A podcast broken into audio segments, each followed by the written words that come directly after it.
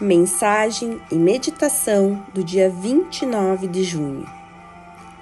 Eu e a vida somos um, e toda a vida me ama e me apoia. Portanto, reivindico a minha vida a melhor expressão criativa possível. O meu ambiente de trabalho é profundamente gratificante para mim. Sou amado, valorizado e respeitado eu não sou meus pais, nem repito seus padrões de experiências de trabalho.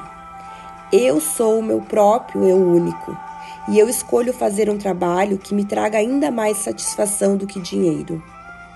O trabalho é agora uma alegria para mim. Essa é a verdade do meu ser e aceito como tal. Tudo está bem no mundo do meu trabalho.